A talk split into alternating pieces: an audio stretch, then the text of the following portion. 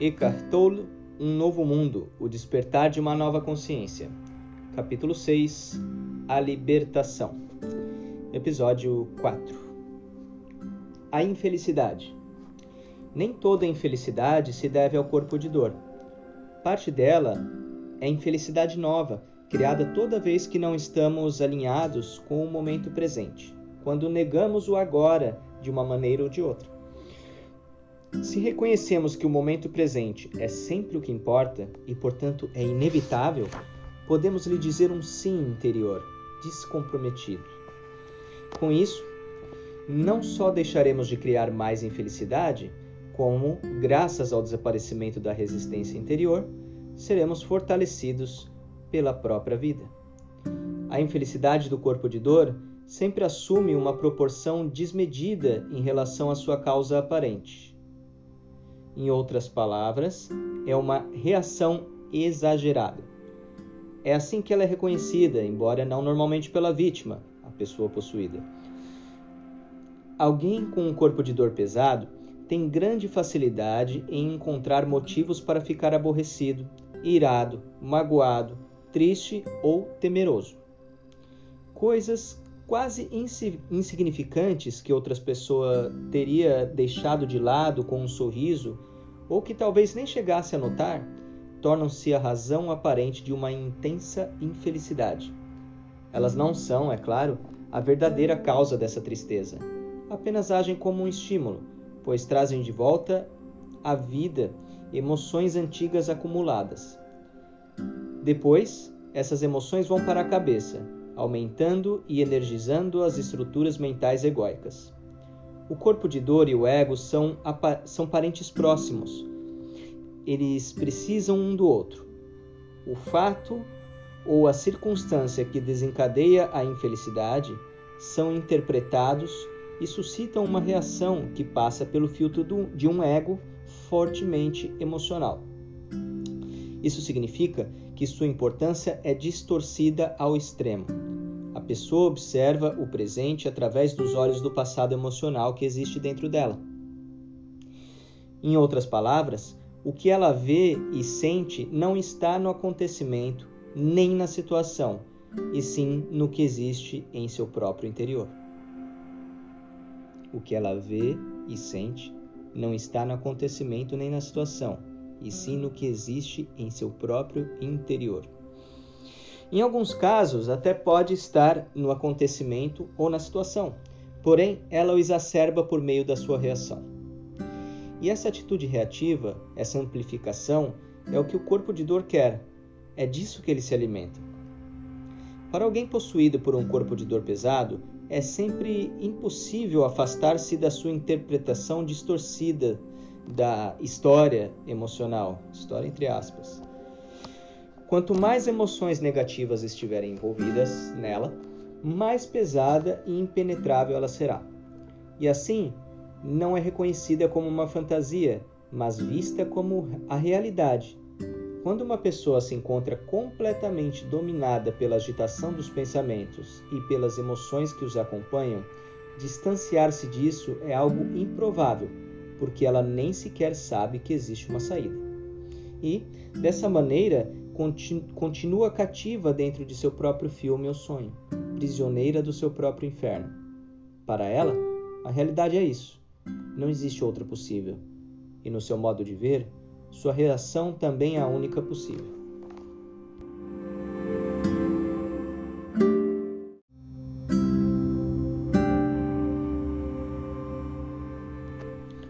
Rompendo a identificação com o corpo de dor. Quem possui um corpo de dor forte e ativo emana uma energia específica que as outras pessoas sentem como algo extremamente desagradável. Quando elas encontram alguém que tem um corpo de dor desse tipo, sua reação imediata é se afastar ou reduzir o contato com ele ao mínimo. Elas se sentem repelidas por esse campo energético Outras são tomadas por um impulso agressivo e se tornam rudes ou atacam esse indivíduo com palavras, em ca alguns casos até mesmo fisicamente. Isso significa que existe algo dentro delas que está em consonância com o corpo de dor.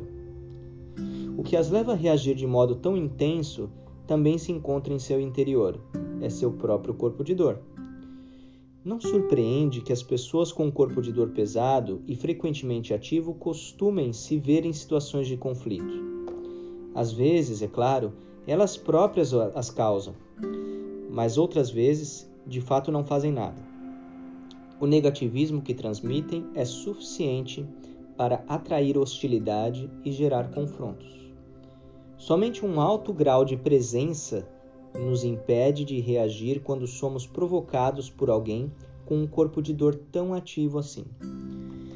Quando conseguimos permanecer presentes, algumas vezes esse estado de consciência permite que a outra pessoa deixe de se identificar com seu próprio corpo de dor e dessa forma sinta o milagre de um repentino despertar. Embora o despertar possa ter curta duração, o processo terá se iniciado. Um dos primeiros casos desse tipo de despertar que testemunhei aconteceu muitos anos atrás. A campainha da minha porta tocou perto das 11 horas da noite. Pelo interfone, ouvi uma voz carregada de ansiedade. Era minha vizinha, Ethel. Preciso conversar com você, é muito importante. Por favor, deixe-me entrar. Ethel era uma mulher de meia idade, inteligente e com instrução de nível superior. Ela também possuía um ego bastante forte e um corpo de dor pesado. Conseguia, conseguira escapar da Alemanha nazista quando era adolescente. Porém, muitos de seus parentes foram mortos em campos de concentração. Ela se sentou no meu sofá, agitada, as mãos trêmulas. Em seguida, Tirou as cartas e documentos, tirou cartas e documentos da pasta que trazia consigo e espalhou tudo pelo sofá e pelo chão. Na mesma hora, tive uma estranha sensação. Foi como se um dimmer tivesse levado a parte interna do meu corpo à potência máxima. Não havia nada a fazer, a não ser permanecer receptivo, alerta e intensamente presente. Olhei para ela sem pensar em nada e sem julgar apenas a ouvi em silêncio, sem fazer nenhum comentário mental. Uma torrente de palavras brotou da sua boca. Recebi mais uma carta perturbadora hoje. Estão tra tramando uma vingança contra mim. Você precisa me ajudar. Temos que lutar contra eles juntos. Nada deterá os advogados vigaristas que eles têm. Vou perder minha casa. Estão me ameaçando com des despejo. Ao que parecia, Ethel se recusara a pagar a taxa de condomínio, porque os administradores do imóvel em que ela morava não haviam feito alguns consertos necessários. Eles, por sua vez, ameaçavam processá-la. Ethel falou por uns dez minutos. Permaneci ali sentado, olhando e escutando. De repente, ela se calhou, calou e olhou para a papelada ao seu redor, como se tivesse acabado de acordar de um sonho ficou calma e suave. Todo o seu campo energético havia mudado. Então olhou para mim e disse: Isso não tem importância nenhuma, não é mesmo? Não, não tem, respondi. Após uns dois minutos de silêncio, ela recolheu os papéis e saiu. Na manhã seguinte, me parou na rua e ficou me olhando com um jeito desconfiado. O que você fez comigo? Ontem eu tive a minha primeira boa noite de sono em, em anos.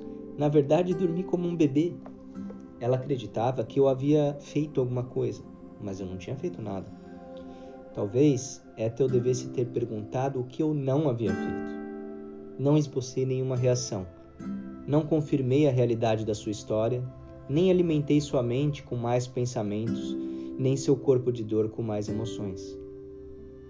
Deixei-a livre para vivenciar seus sentimentos naquele momento. E a força de permitir está em não interferir, em não fazer nada. Estarmos presentes é sempre infinitamente mais importante do que tudo o que possamos dizer ou fazer, embora às vezes o estado de presença suscite palavras ou ações.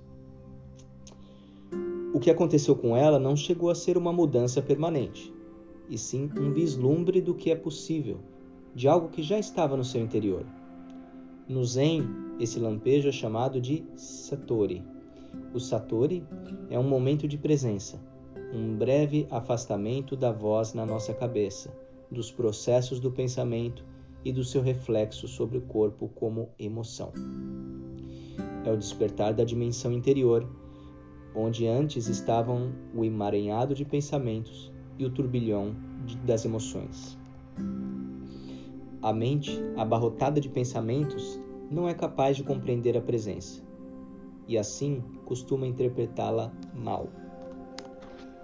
Ela nos dirá que não estamos preocupados, que estamos distantes, que não temos compaixão, que não estamos nos relacionando. A verdade é que estamos interagindo, porém num nível mais profundo do que os dos pensamentos e das emoções. Na realidade, nesse nível existe um encontro genuíno, uma autêntica união que vai muito além do relacionamento. Na calma silenciosa da presença, conseguimos sentir a nossa essência sem forma e a da outra pessoa como algo único. sabermos que nós e os outros somos um só é o verdadeiro amor, a verdadeira atenção, a verdadeira compaixão.